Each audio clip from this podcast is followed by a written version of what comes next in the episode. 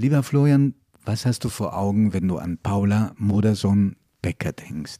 Wenn ich die Augen schließe und an Paula Modersohn-Becker denke, dann sich vor allem ihre Landschaft, diese Moore um Worpswede vor mir, diese dunkle, schwermütige Landschaft, diese Kanäle, diese Birken, die Buben, die an Birken lehnen, die man bei ihr immer sieht, dann sehe ich diese traurigen Kinder, ich sehe auch ihre großen, traurigen, wissenden und melancholischen Augen vor mir.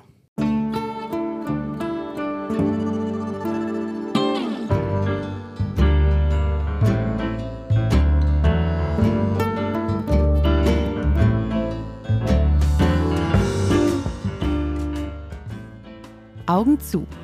Der Kunstpodcast mit Florian Illies und Giovanni Di Lorenzo.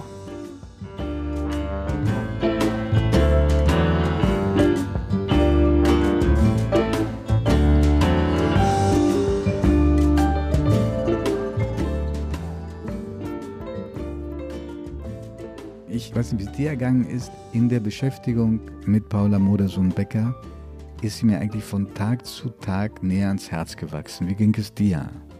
Nein, man merkt es vielleicht jetzt hier schon meiner ersten Seance an, dass ich, dass ich die Schwermut, die aus dieser Kunst spricht, wir werden darauf zu sprechen kommen, aus diesem Leben natürlich auch spricht, aber vor allem aus den Bildern, die wir jetzt heute vor ihr haben, dass ich merke, dass das etwas ist, was nicht dazu führt, dass ich sie ins Herz schließe. Also ich kann, ich verstehe ihre Rolle, ihre Bedeutung für die deutsche Malerei, die ist sehr groß an der Jahrhundertwende. Sie ist ganz sicherlich eine der zentralen modernen Figuren. Und doch muss ich sagen, dass sie eine Künstlerin ist, deren Malerei nicht das ist, was mir das Herz aufgehen lässt. Das liegt einfach an dieser Art, dieses sehr erdige, dieses sehr mit wie mit Händen gemalte, dieses etwas klobige, was natürlich ganz bewusst eingesetzt ist bei ihr.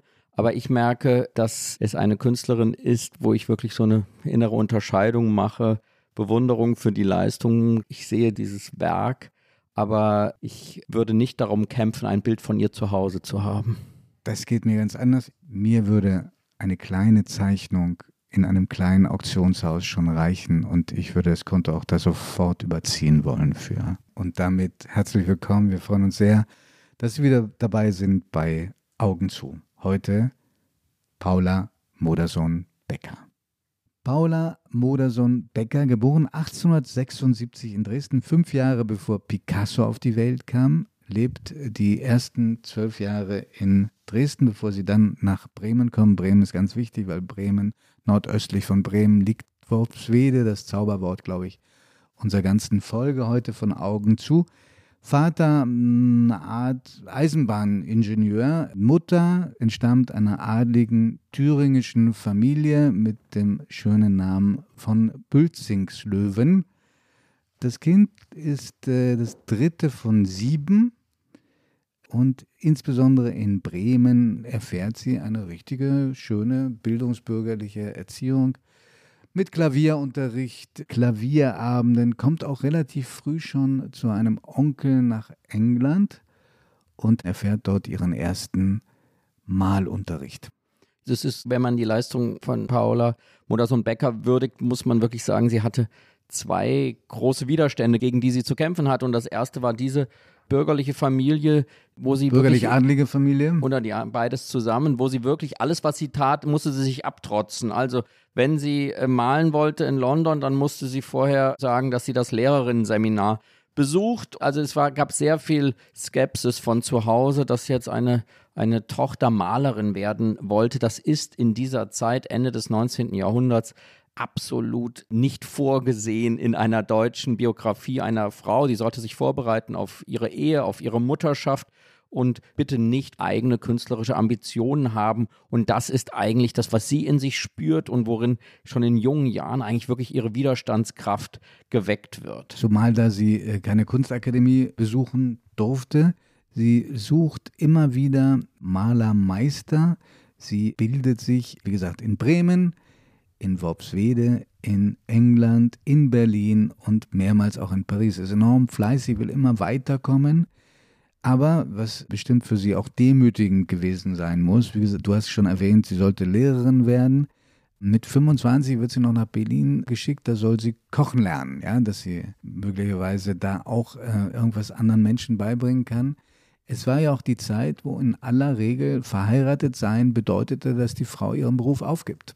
Also das haben wir wirklich äh, mit ihr, eine Künstlerin, die auch deshalb zu einer Ikone des deutschen Feminismus geworden ist und, und völlig zu Recht, weil sie eben zum einen dieses Aufbegehren in der Rolle als Frau innerhalb ihrer Familie übt, dann innerhalb der Kunstwelt, die eben auch noch vollkommen männerdominiert war, und dann drittens in der Ehe mit Otto Modersohn, dem sie ihren Doppelnamen verdankt, der sie künstlerisch schätzt, aber der auch immer hin und her gerissen ist zwischen Bewunderung für Künstlerdasein, aber doch auch einer gewissen Sehnsucht nach einer bürgerlichen Ehe.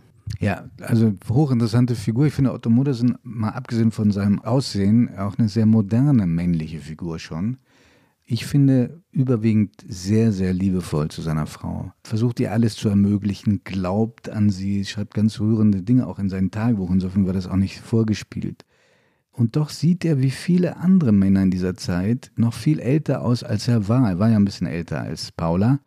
Aber Paula Modersen-Becker, und es gibt dann auch noch Fotos, hat ihn ja auch porträtiert, genauso wie sie ein anderer ganz wichtiger Mann in ihrem Leben, Rilke, porträtiert. Die sahen mit ihren langen Bärten noch 20, 30 Jahre älter aus, als sie waren. Ja, das ist sehr faszinierend. Die fühlten sich zwar als Reformer, auch die Lebensreformer äh, in Berlin in dieser Zeit um 1900, die fühlten sich als unglaublich junge Männer und die die Welt umsterzen werden. Aber wenn wir heute auf sie gucken in ihren Anzügen und ihren Krawatten, dann sehen sie unglaublich alt aus. Und das ist sehr faszinierend, dass die Avantgarde sich immer für viel jünger hält, als sie ist. Und wenn wir die, wenn wir die Fotos vom Bauhaus angucken, die ganzen Bauhauslehrer um Gropius, das sind auch alles wie ältere Herren aus, die Surrealisten ebenfalls. Das ist ganz faszinierend. Die Gelehrte sehen die aus. Ne? Ja, ja, ja, das ist ganz faszinierend, dass dieses, was wir so dann mit der Avantgarde verbinden nach 45, das wilde Aussehen, den zerzausten Kopf und die, die wilden Kleider, das hat mit der Avantgarde der ersten Jahrhunderthälfte überhaupt nichts zu tun. Aber so sehen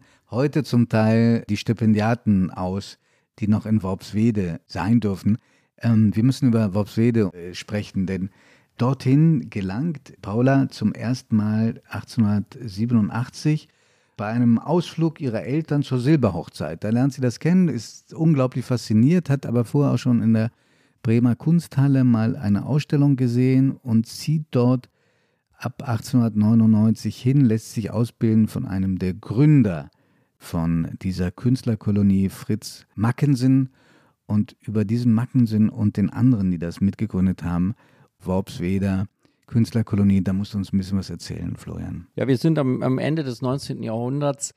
Die Städte sind vollkommen dominiert von der Industrialisierung in Deutschland und es gibt eine Gegenbewegung an vielen Orten. Der vielleicht berühmteste ist der Monte Veritas in Ascona, also ein, ein, ein Künstlerdorf. Das hat sehr viel zu tun in dieser Zeit mit äh, Freilichtmalerei, mit Freikörperkultur, mit Tanz und Ähnlichem. Das ist also eine sehr durch das ganze Land sich ziehende Bewegung und es gibt eine Bewegung in Berlin, da ist es, geht es um den Maler Fidus. Es gibt es natürlich in Bayern rund um München und es gibt es eben in Worpswede. Und diese Künstlerkolonie entsteht von Malern, die raus wollen in die Natur und die Natur so malen, wie sie ist. Das heißt, sich lösen von den Genreerzählungen, die die Jahrhundertmalerei in der Landschaft gefunden hat. Also da werden Volksfeste gemalt, das wird alles sehr anekdotenhaft gefällig. Und sie wollen aber zurück, sie wollen die Birke malen, wie die Birke aussieht, und sie wollen diesen Duft des Moores malen können, sodass der Betrachter dieser Bilder das Gefühl hat, er steht in dieser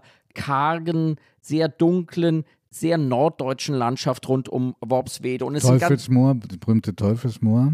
Genau, und es sind so äh, Fritz Mackensen, der der erste Lehrer wird von Paula Modersohn-Becker, dann Otto Modersohn selbst, der ihr Ehemann wird, der vorher ganz traditionell das studiert hat, was man studiert an Landschaftsmalerei in Karlsruhe und in Düsseldorf, an den großen Akademien.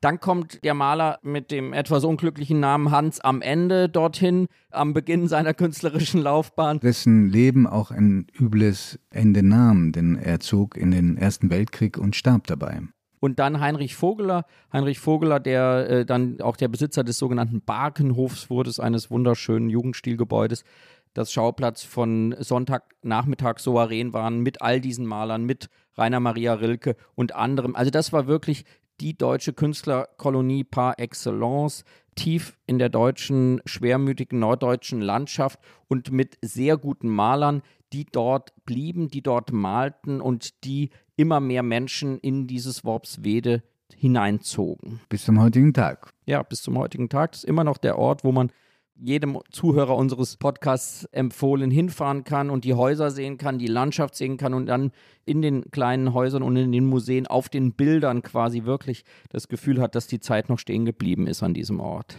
Pensionen, die zum Teil von den Nachfahren weitergeführt werden in den historischen Gebäuden. Also lohnt sich sehr und äh, Worpswede, wie du gerade sagtest, ist immer noch schön, aber zur Zeit von Paula und Otto Modersen muss es äh, überwältigend gewesen sein, landschaftlich. Denn äh, sie berichtet darüber ganz euphorisch, wie schön es war, durch die Kanäle zu rudern, wo sie dann gelbe Seerosen gepflückt und sich in die Haare gesteckt haben und äh, Schwertlilien gepflückt haben. Also, glaube ich, schwer heute zu finden und wo damals die Kinder noch mit dem Boot zur Schule gebracht wurden teilweise und die älteren Menschen, die Großeltern zur Kirche. Ja, es ist ein sehr klassisches, einfaches Landleben und diese Kinder in den Booten, diese auch Bauersleute, armen Bauersleute, alten Menschen, die werden zu den Motiven dieser Worpsweder Malerschule und die Menschen, die im Armenhaus lebten, ja, das ganz kommt besonders immer wieder ja. als, als Motiv. Das zeigt eben auch das ist auch bei Paula eben ein sehr wichtiges Kennzeichen, dass sie einen sehr, sehr warmherzigen Blick auf ihre Umgebung hat. Es ging ihr nicht um die Honoratioren des Dorfes, die sie Abbildungen bildwürdig hielt, sondern sie hat die ärmsten, die kleinsten, die bildunwürdigsten jener Zeit zu Hauptfiguren ihrer Gemälde gemacht. Sie hat 1899 ihre erste Ausstellung zusammen mit zwei anderen Künstlerinnen, darunter auch Clara Westhoff, die dann berühmt werden sollte. Nicht nur als Künstlerin, sondern auch als Lebensgefährtin und Ehefrau von Rainer Maria Rilke. Du wirst da sicherlich noch einiges erzählen können dazu. Aber die Aufnahme durch die Kunstkritik ist vernichtend. Das muss man einfach sagen. Ein Arthur Fitzger ist nachträglich zu unverdienter Prominenz gekommen, weil er in der Weser Zeitung von seiner eigenen Bestürzung berichtet, dass solche Bilder überhaupt ausgestellt werden, dass die irgendwie, ich zitiere, unqualifizierbare Leistungen seien und erwähnt dabei auch Paula Böcker, also nicht mal den Namen hat er damals äh, richtig geschrieben. Jahre später versuchen die sich dann in der Bremer Zeitung, die gab es damals auch noch, an so eine Art Korrektur dieses Bildes, aber sie erfährt in ihrem Leben sehr wenig Beachtung als Künstler und das bei einem Menschen, der ohnehin von Selbstzweifeln geplagt war bis zum Ende. Hin und her gerissen, nicht nur zwischen dem Glauben an das, was sie macht und dem Selbstzweifel, sondern auch in ihrer Ehe, Zuneigung zum Mann und dem großen Bedürfnis wegzukommen, aber auch zwischen Worpswede und einer andere Stadt, die vielleicht die Stadt ihrer Träume war, nämlich Paris. Dort geht sie in ihrem kurzen Leben, zieht es sie viermal. Das erste Mal in der Neujahrsnacht 1899, 1900. Aber das Interessante ist, dass ähm, am ersten Abend, an dem sie in Worpswede war, ja, sie zieht da ja 1899 hin, da schreibt sie an ihre Tante etwas, was ganz anrührend ist, auch im Rückblick. Ich genieße mein Leben mit jedem Atemzug und in der Ferne glüht, leuchtet Paris. Sie hat diese Sehnsucht nach Paris anders als sehr, sehr viele deutsche Maler, eben genau die männlichen Maler, nicht bei einer Sehnsucht belassen, sondern sie ist hingefahren. Und das ist eigentlich aus dem Rückblick gesehen eine der ganz ungeheuren äh, Pionierleistungen von ihr. Sie fährt also 1900, 1903, 1905, 1906 immer wieder. Ein Jahr vor ihrem Tod. Ja, immer wieder dorthin, auch aus ihrer Ehe heraus. Das ist ja ein sehr seltener sozusagen Umstand, der unbedingt gewürdigt werden muss, wenn man sagt, wie tolerant auch Otto Modersohn war, der sie ziehen ließ. Und was sie dann in Paris macht, das ist eben ungeheuerlich. Sie lernt den gesamten Tag von den alten und den jungen Meistern. Sie geht in den Louvre, sie geht in die Museen, sie geht aber eben auch in die Ateliers, wenn sie hört, da gibt es einen tollen, einen faszinierenden neuen Maler. Sie geht in die Galerien, sie sieht Cézanne in den Galerien, sie sieht all die Maler, die Frankreich im 19. Jahrhundert groß gemacht haben, Corot, Courbet, dann sieht sie die ganze Barbizon-Malerei. Also sie sieht die großen Renaissance-Maler und Barockmaler, Mantegna, Veronese. Sie ist aber auch fasziniert von den Skulpturen der Antike, die auch eine Rolle spielen. Und bei ihrer ersten Paris-Reise, da studiert sie besonders intensiv Van Gogh. Das wird der Künstler unseres nächsten Podcasts werden. Ja, und da sieht man wirklich, als ich das jetzt selbst nochmal alles nachlasse, war ich wirklich fasziniert. Es gibt es eigentlich in der deutschen Malerei nichts Vergleichbares. Wir haben eine große Figur in der Kunstgeschichtsschreibung, Julius Meyer-Greve, der, der quasi der Vermittler ist der französischen Malerei in Texten nach Deutschland. Aber Paula Modersohn-Becker sieht mehr französische Malerei als irgendjemand sonst. Und parallel, in, wenn sie diese alten Meister ansieht, kopiert sie sie, sie schaut, sie lernt, man sieht also, ja, sie misst sich wirklich mit den Besten, sie misst sich mit den Größten ihrer eigenen Zeit. Sie kommt dann am Anfang des Jahrhunderts eben, da kommt dann in Paris eine neue Künstlerbewegung auf. Es sind die Künstler, die äh, Vuillard, Denis, Mayol, der, der Bildhauer. Quasi, sie ist up to date über das, was die größten Avantgarden ihrer Zeit sind. Sie sieht das alles, Matisse, Picasso und versucht in ihrer Kunst eine Umsetzung dafür zu finden. Sie arbeitet in Paris wie eine Besessene, kriegt immer wieder und bittet auch immer wieder ihren Ehemann um Geld, aber trotzdem muss sie so ärmlich da gelebt haben, dass sie dann auch einmal völlig erschöpft zurückkam nach Worpswede und dann in ihr Tagebuch schrieb etwas, was heute häufig zitiert wird. Ich weiß, ich werde nicht sehr lange leben, aber ist das denn traurig? Ist ein Fest schöner, weil es länger ist? Und mein Leben ist ein Fest, ein kurzes, intensives Fest. Und wenn nun die Liebe mir noch blüht, vor dem ich scheide, und wenn ich drei gute Bilder gemalt habe, dann will ich gern scheiden mit Blumen in den Händen und im Haar. Also schwärmerisch, traurig. Man muss aber sagen, dass sie einige Wochen später in einem neuen Tagebucheintrag auch diese so auf sich selbst so düstere Prophezeiung abändern in und es dauert doch noch lange. Ich bin gesund und stark und lebe. Ja, sie hatte dann doch immer wieder diesen Trotz, aber vielleicht hatte sie eben doch eine Vorahnung, denn ihr Leben endete unglaublich früh mit 31 Jahren im Jahre 1907. Kommen wir noch dazu. Du hast gesagt, sie studiert da die alten Meister und die Künstler, die damals am meisten am Vogue waren. Und was anderes fällt aber noch auf. Da kommt es zu Begegnungen von Menschen, an die wir heute in großer Ehrfurcht zurückdenken. Da kommen sie also besuchen Otto Modersen sowieso, aber auch Rainer Maria Rilke. Dann kommen die Brüder Karl und Gerhard Hauptmann sie in Paris besuchen.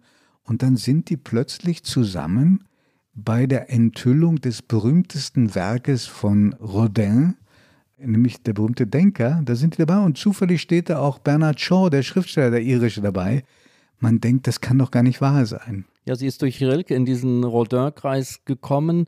Rilke war ein ganz großer, glühender Verehrer von Rodin und sie darf auch ins Atelier, sieht dort diese Aquarelle, die wirklich noch eine viel radikalere Modernität haben als diese dann doch auch handwerklich so perfekten Skulpturen von Rodin. Also man kann wirklich sagen, diese Frau aus Worpswede ist in Paris am Puls der künstlerischen Zeit, nimmt das alles in sich auf und versucht dann eine eigene Bildsprache zu finden. Weil man findet bei ihr trotz der Begegnung mit Cézanne, mit Van Gogh, mit Rodin keine Van Gogh-Bilder, keine Cézanne-Bilder, keine Rodin-Bilder wie bei vielen schwächeren Künstlern, die dann versuchen, ähnlich zu malen. Sie versucht richtig daraus das für sie Essentielle zu saugen und dann ihren eigenen Stil weiterzuentwickeln. Aber dafür findet man etwas, worüber es überhaupt keine Aufzeichnung gibt, obwohl sie so viel hinterlassen hat an Briefe, an Tagebüchern.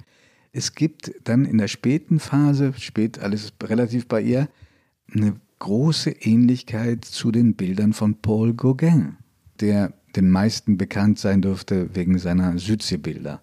Heute aus verschiedenen Gründen ziemlich umstritten, aber eben sehr, sehr charakteristisch. Es gibt keine Aufzeichnungen darüber, aber es wirkt so, als hätte sie diese Bilder gesehen, weil vor allem auch in den Stillleben diese Flächigkeit der Stillleben, die Gauguin in diesen Zeit um frühen 20. Jahrhundert malt, wirklich in ihrer Kunst einen Widerhall findet. Also wir hören quasi wirklich die gesamten großen Namen der Kunstgeschichte und das alles saugt Paula Modersohn-Becker auf, die in einer kleinen privaten Akademie sich auch weiterbildet, in, in einem Figurenstudium, im Aktstudium mhm. und in diesem letzten Lebensjahr in Paris, in dieser Zeit um 1906, würde ich sagen, entstehen die wohl wichtigsten, bedeutendsten Bilder, die sie überhaupt gemalt Lass hat. Lass uns vielleicht ein, zwei nennen und beschreiben. Das Thema ist der weibliche Akt und zwar sie selbst. Und das ist eigentlich die Revolution. Das erste Mal gelingt es dieser Frau, die so voller Selbstzweifel und voll solch selbstkritischem Blick ist, Porträts von sich selbst nackt. Und dieses Datum 1906 ist eingeschrieben in die Kunstgeschichte, der erste weibliche Selbstdarstellung, nackte Selbstdarstellung in der Kunstgeschichte. Möglicherweise auch aus einer gewissen Not geboren, weil sie so wenig Geld hatte und ein Modell kostete Geld. Ja, das kann sozusagen solch ein sozusagen banaler Grund sein. Was sie damit gemacht hat, ist trotzdem revolutionär. Es entstehen Parallelbildnisse von Frauen, die Kinder an der Brust halten, ebenfalls mhm. nackt und eben wirklich aus allen Konventionen brechend dass die Frau dem männlichen Blick, im Begehren des männlichen Blickes ausgeliefert ist. Nein, das ist ein liebevoller, warmherziger, weicher Blick auf eine nackte Frau, die ihr Kind säugt. Aber das ist, hat auch nichts mit den Madonnendarstellungen der alten Meister zu tun, die sie bewundert. Das ist etwas ganz irritierend Modernes aus dem frühen 20. Jahrhundert. Und sehr eigenes. Ja. Lass uns über diesen letzten, den vierten Paris-Aufenthalt sprechen, weil das äh, auch für Sie persönlich besonders dramatischer war. Sie möchte weg. Sie möchte sich trennen von Otto Modersen. Das war eine Beziehung, die, glaube ich, so, wenn man alles liest, was da so hinterlassen ist, eher auch eine geistige war, eine, die darin bestand, dass man sich sehr auch über die Kunst austauschte, wohl nicht, wohl keine Beziehung, in der das körperlich eine Rolle gespielt hätte. Sie geht weg und schreibt ihm auch, dass sie weg will von ihm und fordert dabei immer in den Briefen auch immer, ich brauche Geld, kannst du mir 200 Mark schicken, was er offenbar immer wieder tut. Er kämpft sehr um sie und schlägt ihr dann, obwohl sie die Scheidung möchte, einen Aufenthalt gemeinsam auf Amrum vor, wo sie mal Jahre zuvor eine sehr glückliche Zeit offenbar verlebt hatten. Als dieser Vorschlag kommt, lass uns nach Amrum gehen, da reagiert sie geradezu entsetzt und schreibt, ich kann jetzt nicht zu dir kommen, ich kann es nicht, ich möchte dich auch an keinem anderen Orte treffen. Ich möchte jetzt auch gar kein Kind von dir haben. Willst du mir für die nächste Zeit monatlich 120 Mark geben, dass ich leben kann? Für diesen Monat bitte ich dich sogar um 200 Mark, da ich am 15. meine Vierteljahrsmiete bezahlen muss. Schreibt ihr, du suchst Erlebnisse, gut, ziehe aus und suche sie, und wenn dich eine Liebschaft lockt, folge ihr. Man sieht an diesem Briefwechsel wirklich diesen Kampf dieser beiden miteinander und auch wirklich diese Großherzigkeit, die dieser Otto ja, zeigte, ein Mann, der vorher schon eine erste Frau durch Tod verloren hatte, also der eigentlich schon einmal verwitwet war. Und nach dem Tod von ihr ziemlich schnell nochmal heiraten wird. Genau, ja. also der tatsächlich sie freigibt und ich glaube, um der Liebe willen äh, sie freigibt in diesem Brief und wie wir uns dieses Verhältnis vorzustellen haben, darüber habe ich mit der Enkelin gesprochen von Otto Modersohn, Antje Modersohn, die sich auf vielfältigste Weise für das Werk ihres Großvaters einsetzt und die uns schildert, wie aus ihrer Sicht das Verhältnis von Otto zu Paula Modersohn Becker gewesen ist. Also in der Vergangenheit herrschte immer das Bild eigentlich vor, dass Otto Modersohn seine Frau in ihrer Entwicklung nicht gefördert, sondern eher behindert hätte, dass er ihre Kunst gar nicht verstanden hätte. Und diese Ansicht, die wurde eben besonders durch ein oder zwei Negativzitate sozusagen immer belegt.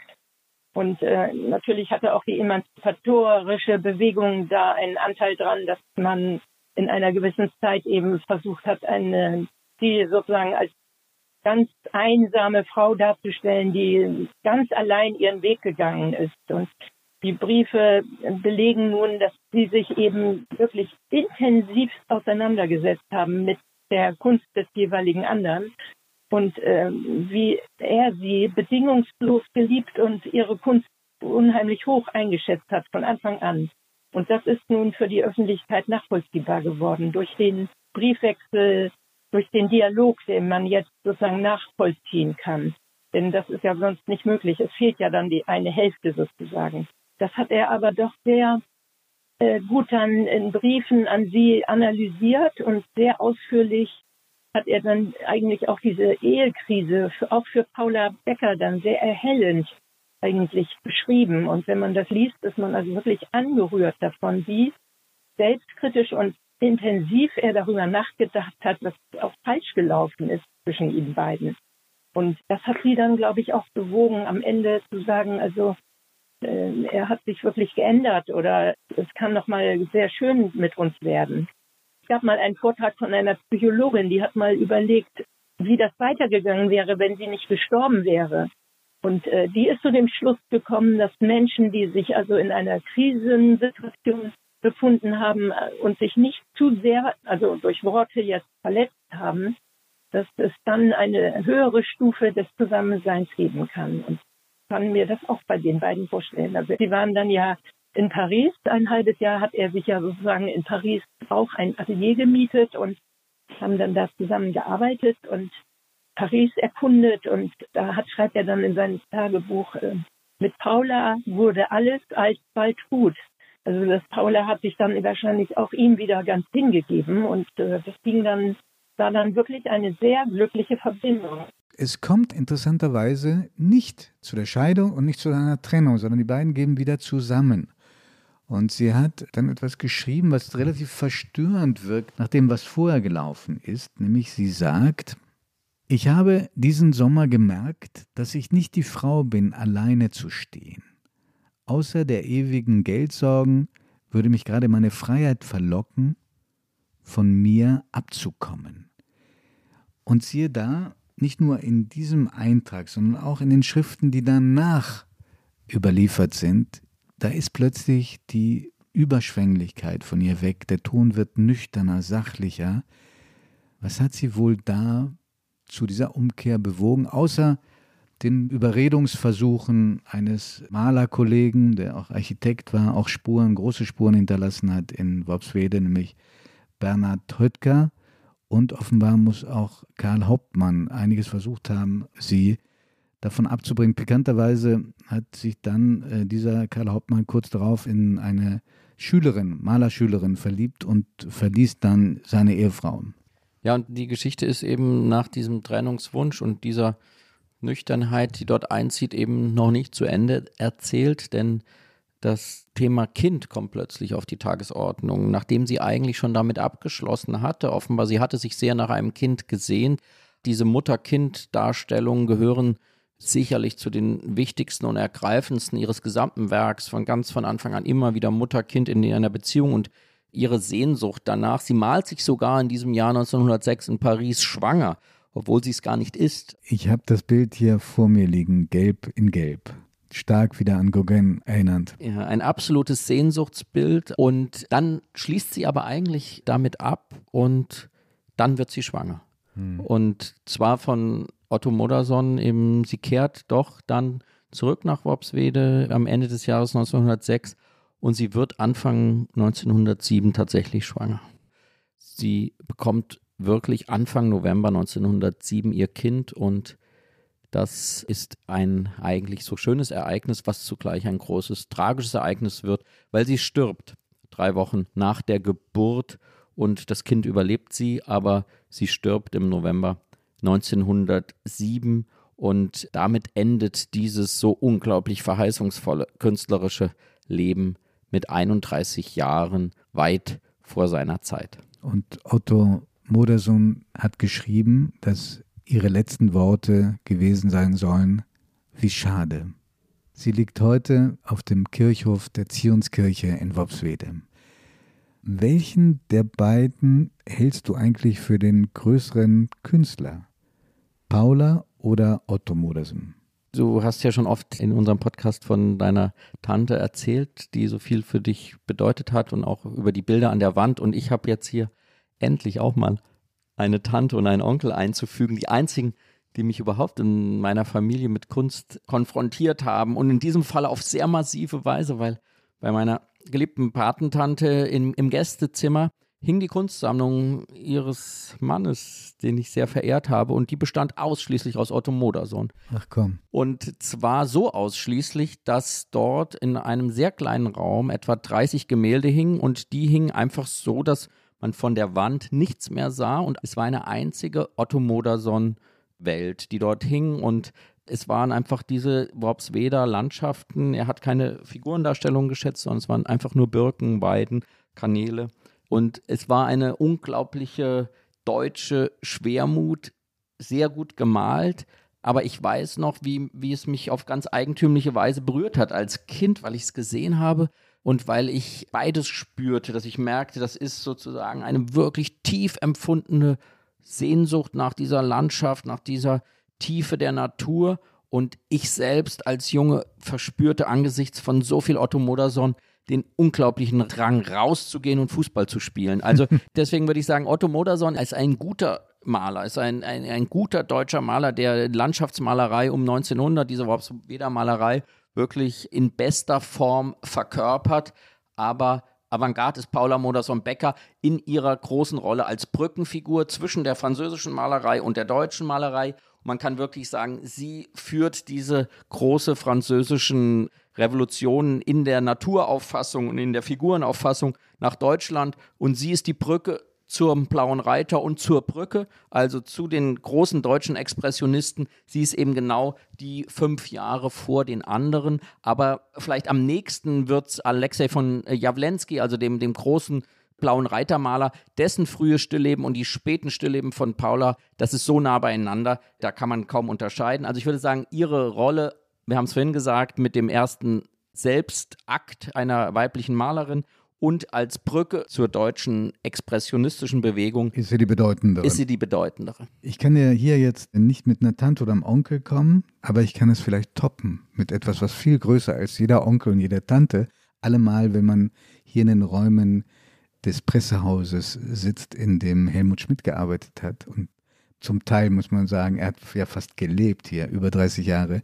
Helmut Schmidt war ein ganz großer Anhänger der Worpsweder Künstlerkolonie. Du könntest es natürlich noch toppen, wenn du sagen würdest, dass er mit Gräfin Dönhoff zu Pferde durch die Worpsweder Moore geritten ist. Nein, aber er hat schon als Bub da eine Radtour hingemacht, äh, wobei Worpswede spielt bei ihm weniger eine Rolle als Fischerhude, ein Ableger in ganz in der Nähe von Worpswede. Das hat er mit seinem Bruder entdeckt und dann als junger Wehrmachtssoldat, der noch nicht im Krieg war, da hat er immer wieder das besucht, diese Künstlerkolonie. Er sagte, für ihn war es so wahnsinnig wichtig, in einer Umgebung zu sein, in der der Nationalsozialismus und die Hetze überhaupt keine Rolle spielten. Wobei auch die Worpsweder Künstlerkolonie nicht unbefleckt aus der Nazizeit hervorgegangen ist. Es gab ja, während eine, eine Paula Modersohn-Becker als entartet bezeichnet wurde, gab es von den Nazis sehr wohl eine Bewunderung für diese Landschaftsmalerei, so Klammer zu.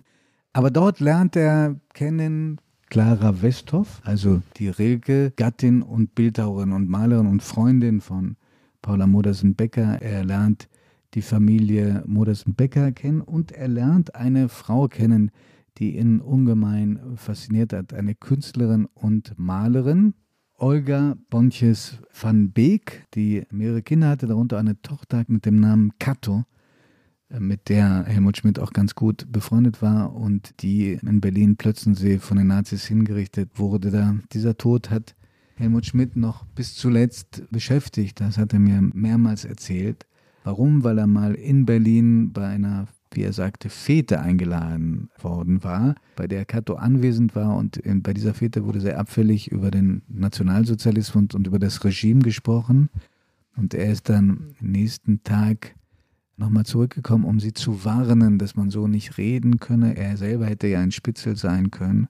Und der Vater von Cato, also der Mann von Olga, hat ihm die Nase vor der Tür zugeknallt weil er ihn für zu in seiner Uniform für zu verdächtig hielt. Also, dieser Helmut Schmidt hat dann in seiner Zeit als Kanzler sogar ein Worpsweder Zimmer in seinem Amtssitz in Bonn eingerichtet und ein halbes Jahr vor seinem Tod hat er das letzte Mal die Familie Modersohn besucht.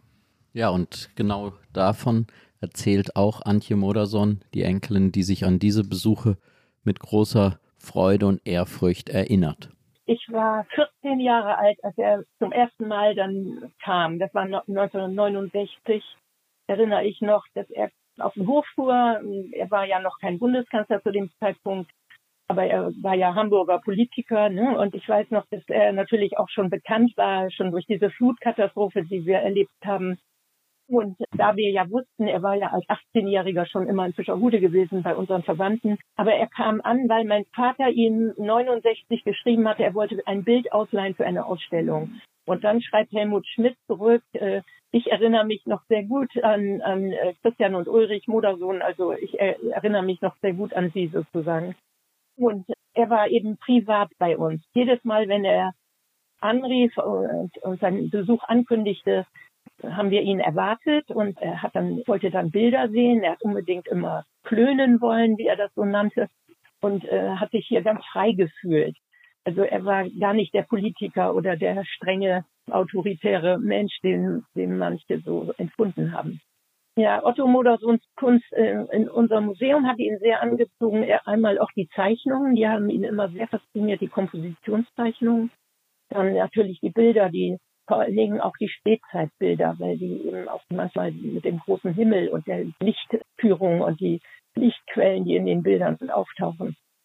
Aber er war eben, er hat sich dann eigentlich nicht so viel geäußert. Er ist dann ganz still durchs Museum gegangen und hat sich dann zu einzelnen Bildern hingesetzt und dort länger verweilt und hat wirklich äh, das intensiv aufgenommen. Er war bei uns absolut privat und hat sich immer gefreut, wenn er seine Bewacher dann wegschicken konnte und sah, hier passiert nichts, hier bin ich frei. Und wir sind dann manchmal äh, auch an die Wümme gegangen und dann haben wir eine Bootstour gemacht, dann hat er den, den Kahn gestarkt und hat sich dann gefreut, wenn wir dann äh, durch die Bredenau gegangen sind und kein Mensch auf der Straße war und niemand gemerkt hat, dass der Bundeskanzler Helmut Schmidt da durchläuft. Wir haben aber noch einen Joker von einem, der jünger ist als wir beide und der in Worpsbede geboren wurde und heute noch natürlich einen sehr engen Draht dorthin hat, auch weil seine Mutter eine große künstlerische Ader hat. Ein hochgeschätzter Autor und Schriftsteller und Freund von uns, Moritz Rinke, und der redet über Paula Modersen-Becker nur von Paula und sagt, als er klein war, da gab es noch gar nicht diesen Kult um diese Frau. Die haben auch im Haus gespielt, in dem sie gelebt hat und hör dir mal an, wie es dazu ging. Tant Uphoff lebt in dem Haus von Paula Becker-Modersohn in der Hembergstraße. Und äh, ich bin als Kind dort oft gewesen, mit meinen Cousinen dort gespielt. Und es fing damals schon an, da war so ein kleines Denkmal vor dem, vor dem Haus und die Touristen pressten immer ihre Nasen an den Fensterscheiben platt und schauten also immer in das Haus, wo wir dann spielten. Und wir haben dann immer, erinnere ich mich, mit den Fliegenklatschen auf die Touristen geschlagen weil wir natürlich nicht wollten, dass sie uns beim Spielen einfach so beobachten. Und es hat mich auch geärgert irgendwie. Im Nachhinein ärgert es mich, dass die Touristen immer dann kommen, wenn etwas berühmt geworden ist. Paula aber selber als Künstlerin völlig, also kein Mensch hat sie beachtet. Vielleicht Rilke, der ahnte, was in ihr steckt. Aber sie hat nichts verkauft. In dem Haus meiner Tante standen sogar noch Dinge, mit denen Paula gelebt hat, also eine kleine Porzellandame als Zuckerdose. An die erinnere ich mich noch und an, natürlich an Möbel, die behalten wurde. Und Moritz Rinke sagt auch noch, wie wäre wohl ihr Leben verlaufen, wenn eine andere Beziehung, die sie gehabt hat, eine größere Bedeutung gehabt hätte. Sie hätte natürlich auch länger gelebt, weil diese Ehe oder so sie eigentlich auch, wenn man so nimmt, zu Tode gebracht hat. Und ich stelle mir immer so eine WG von Clara Westhoff, also der Frau von Rilke, die man eigentlich auch vor Rilke hätte retten müssen.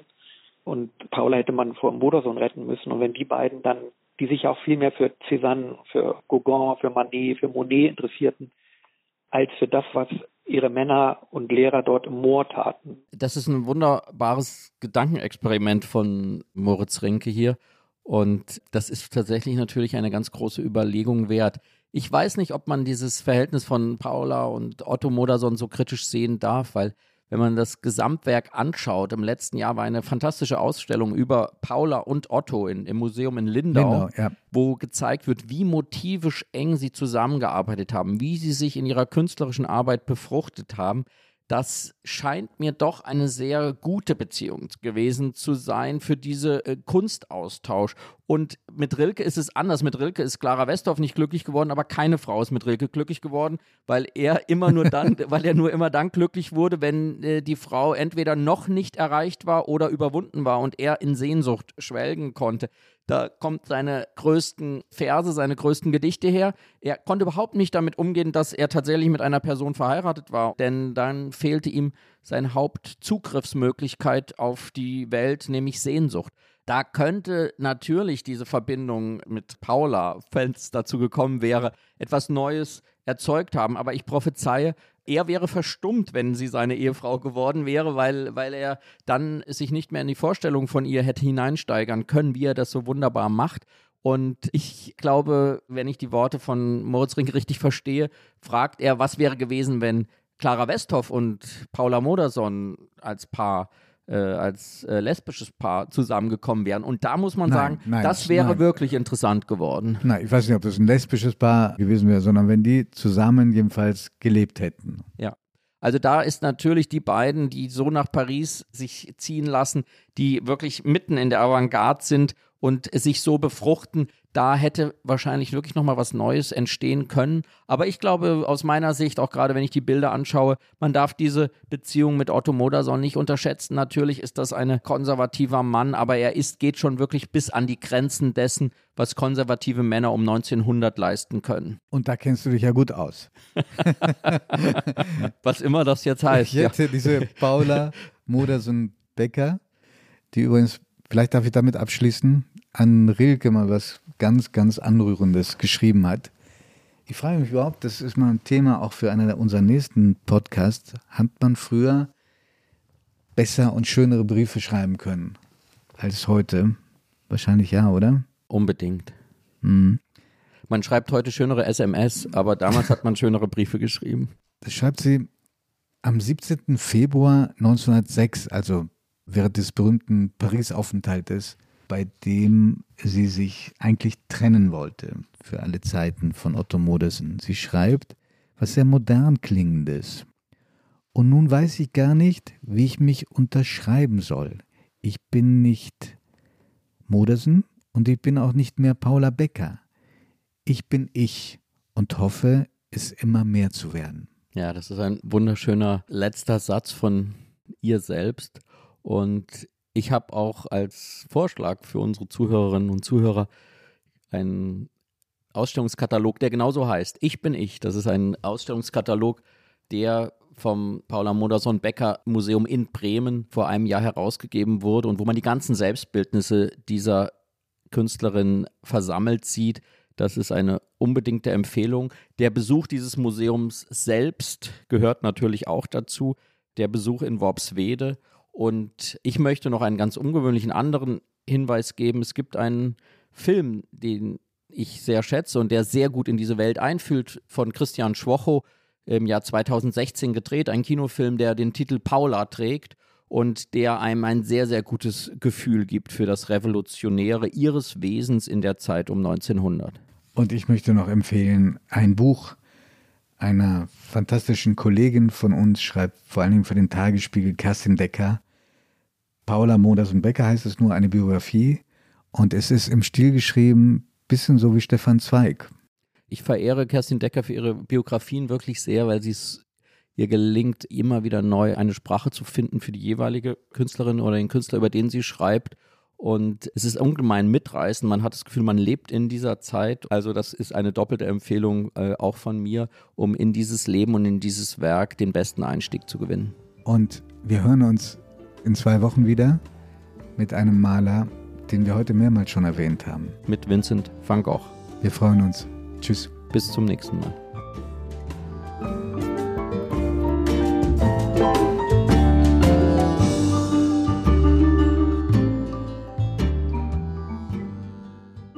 Augen zu ist ein Podcast von Zeit und Zeit Online, produziert von Pool Artists.